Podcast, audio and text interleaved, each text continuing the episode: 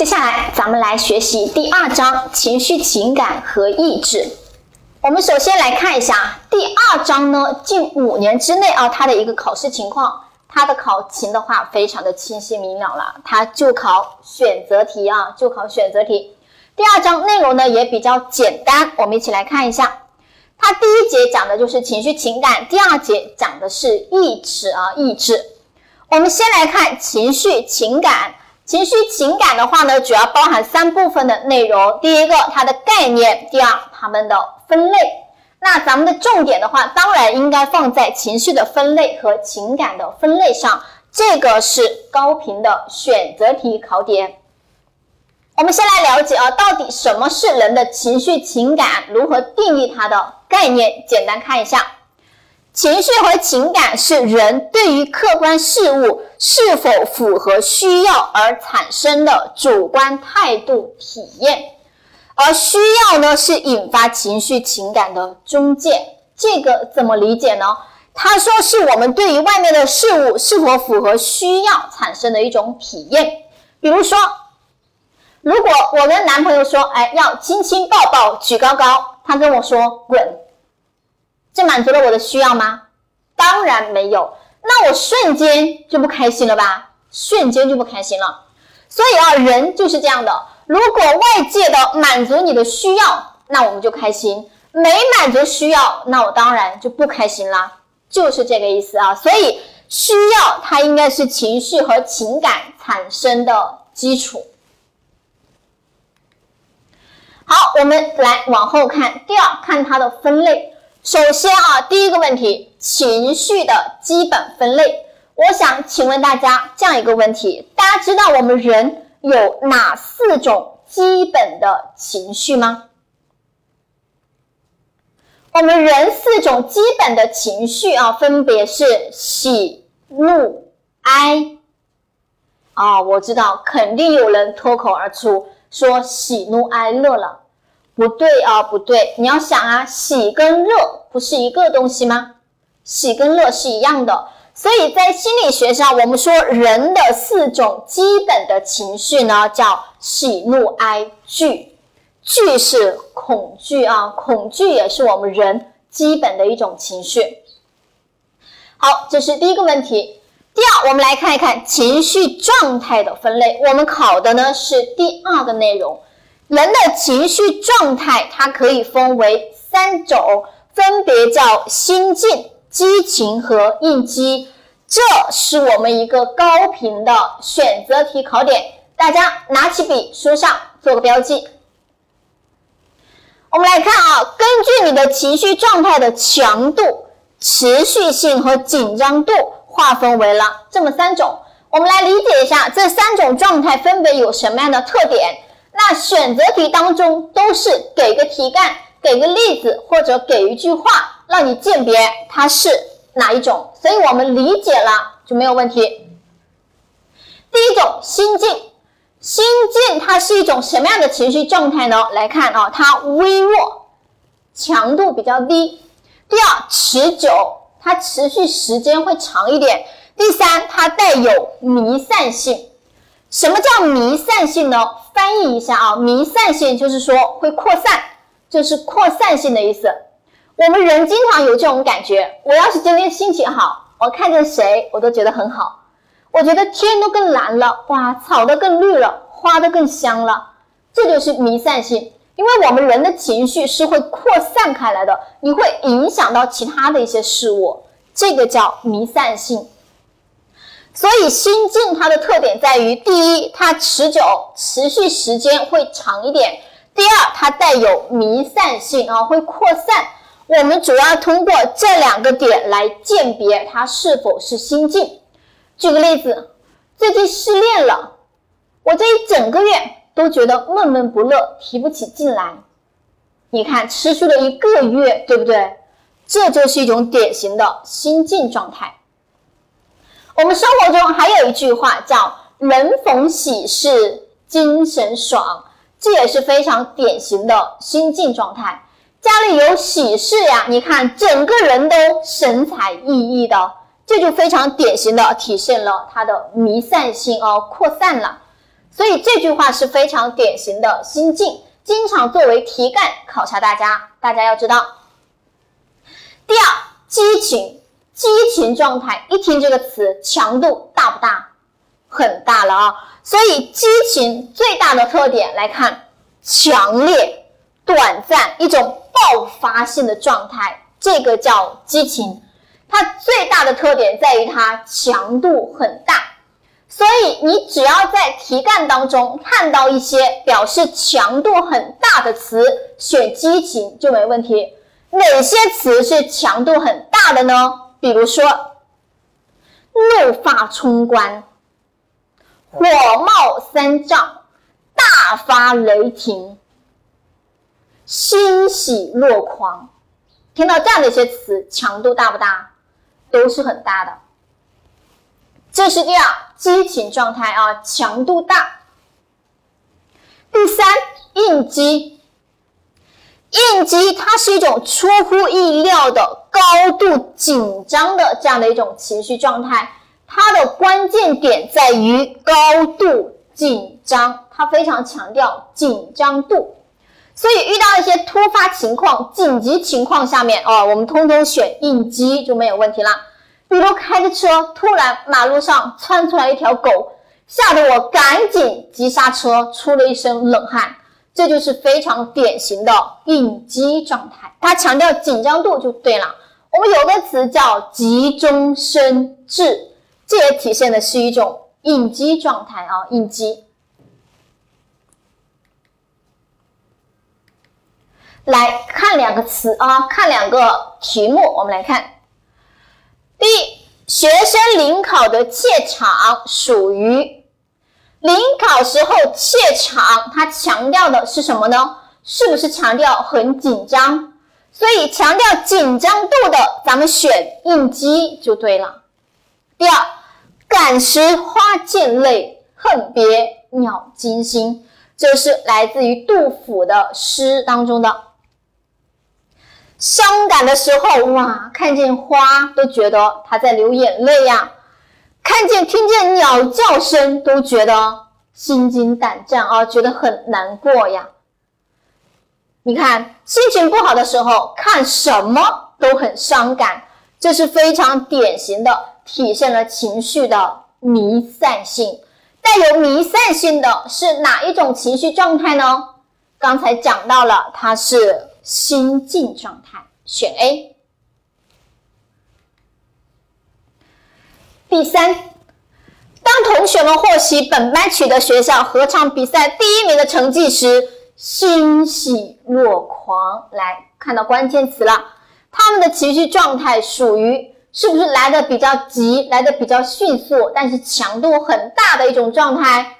强度大的那就是激情。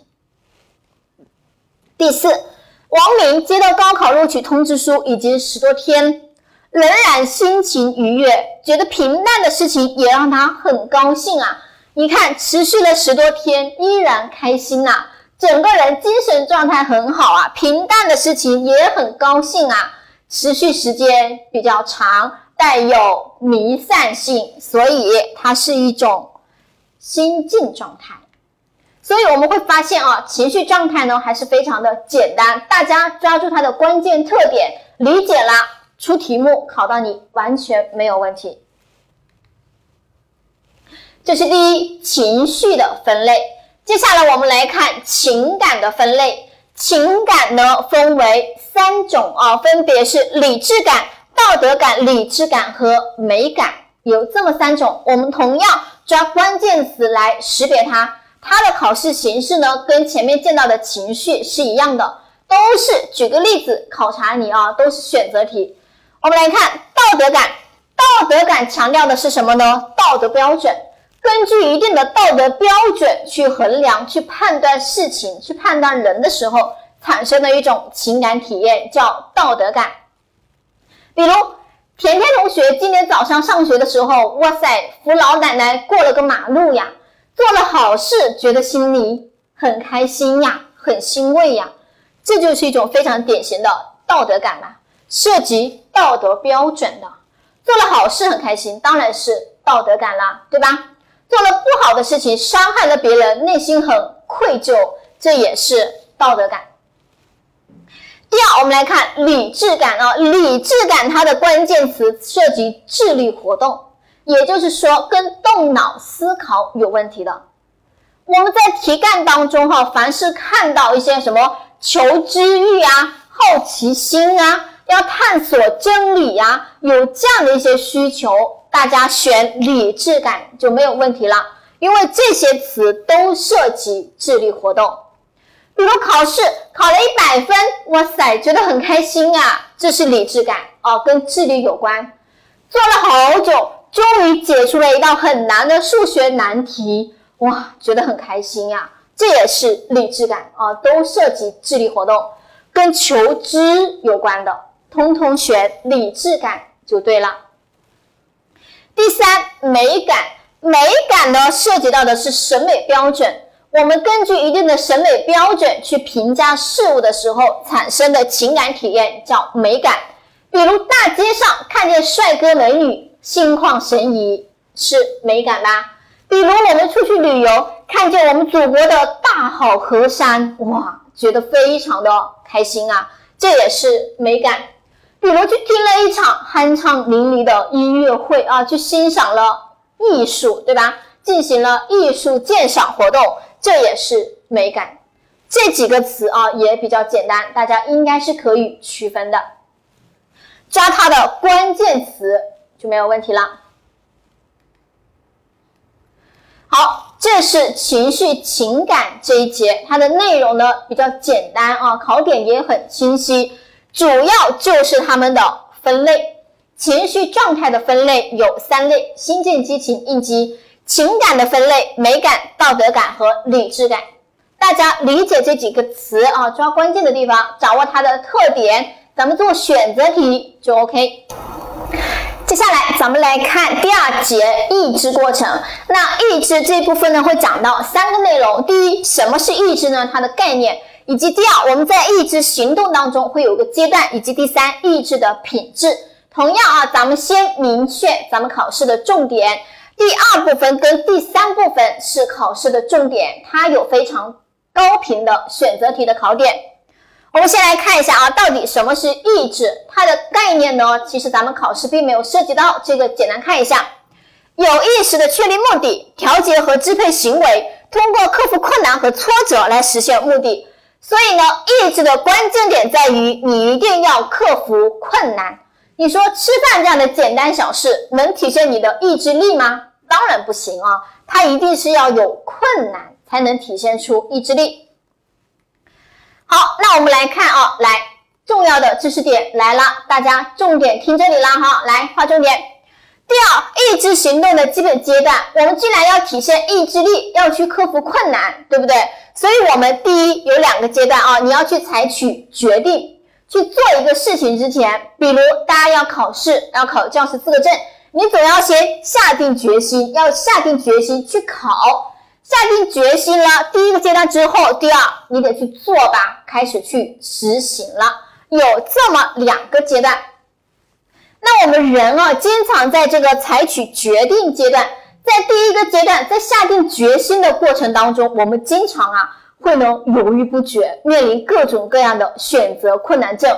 我到底要不要去做呢？我应该怎么去做呢？我什么时候开始去做呢？等等啊，你总是会面临各种各样的选择困难症。我们心理学上呢，把我们这种选择困难症称为冲突，而冲突呢有四种。这四种动机的一个冲突是我们考试的重点，大家书上找到着重号标记出来啊，它是高频的选择题考点。我们来看它的冲突，第一个叫双趋冲突。什么叫双趋呢？双趋双意味着有两个，对不对？所以双趋冲突是有两个目标，两个目标，你两个。都想要，但是呢，你只能选择其中的一个，这样的一种很矛盾的状态叫双趋冲突。两个东西都想要，但是只能选一个，叫双趋。这让我们想到了一句话：“鱼和熊掌不可兼得啊，没毛病。”这就是非常典型的双趋冲突，大家了解了吧？好，第二，跟它反过来的叫双避冲突。双避啊，双也是两个啊，避的话就是想逃避、想避开，对吧？所以双避是有两个目标，两个都不想要，但是呢，你还是要选一个，你还是要选一个，这个叫双避。我们生活中常说的啊，前有狼，后有虎，什么前有悬崖，后有追兵。进退两难，进退维谷，这些词都是我们生活中常听见的词。这些词就是非常典型的双臂冲突。你说前有狼后有虎，是不是两边都不能走啊？进退两难啊，都不想要，但是没办法，要选一个啊，还是要做出选择，这叫双臂。第三，趋避冲突。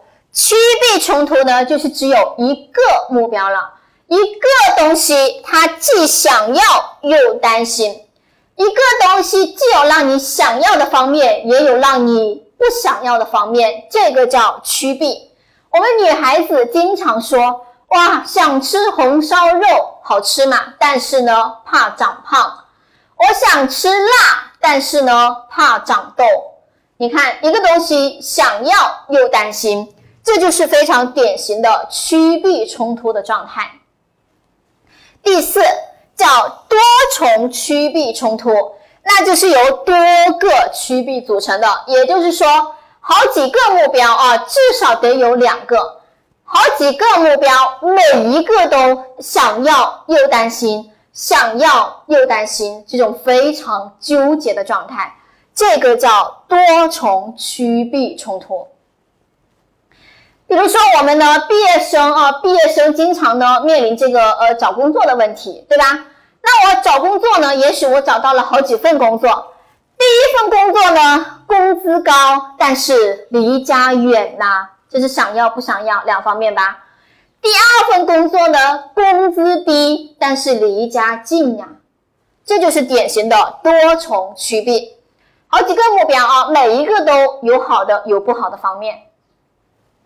好，这个就是我们的四种冲突类型，应该已经跟大家讲得很清楚了，重在理解啊。考试都是考具体的运用。举个例子问到你，它体现了哪一种冲突？来看一下考过的真题，看能不能做。小学生既不想完成作业，又不想被老师惩罚，这种心理现象属于？我们来看关键的地方，既不想又不想，那说明两个东西都不想做。但是你是不是还是要选一个？你要么选择做作业，要么选择被惩罚，对吧？两个目标都不想要，但是还是要选其中一个。我们说这个是属于典型的双臂冲突。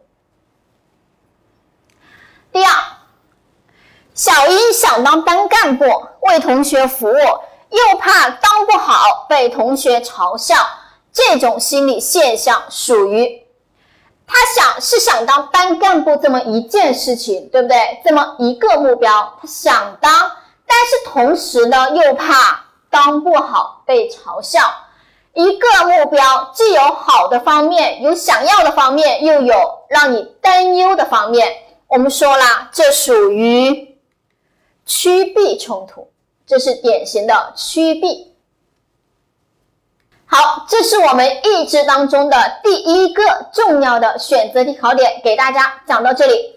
接下来我们来看第二个重要的选择题考点：意志的品质啊，人的意志力是有好有坏的。我们来看一下，意志力它有四个品质，第一，独立性。第二，果断性；第三，坚定性；第四，自制力。有这么四个好的意志品质。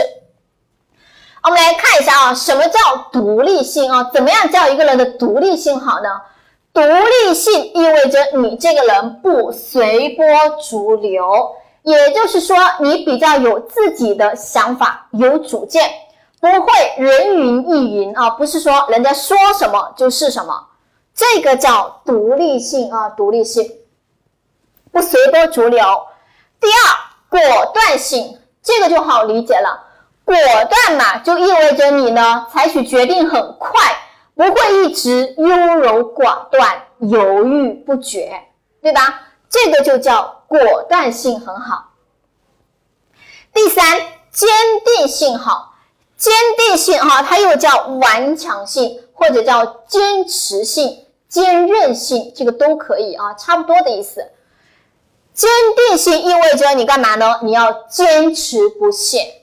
你三天打鱼两天晒网，那就不叫坚定性好了。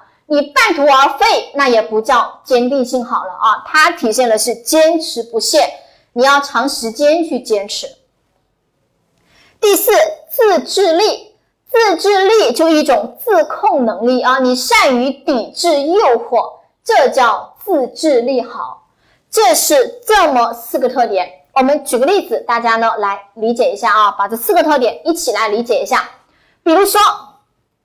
如果甜甜同学是个一百三十斤的胖子，他打算减肥，他打算减肥，但是身边很多人呢都告诉他没必要减呐，减肥好痛苦的，也减不下来的，好难的，算了吧，放弃吧。甜甜同学说：“我不，我就要减肥。”大家看，他不听别人的，是不是很有自己的想法？是不是不随波逐流？不是人家说什么就是什么，对不对？有主见，我们就说他独立性好吧？好，下定决心减肥，然后立马今天说要减肥，明天就打算去行动去了，明天就打算出去跑步了，采取决定快不快？不会一直犹豫，我到底要不要减呢？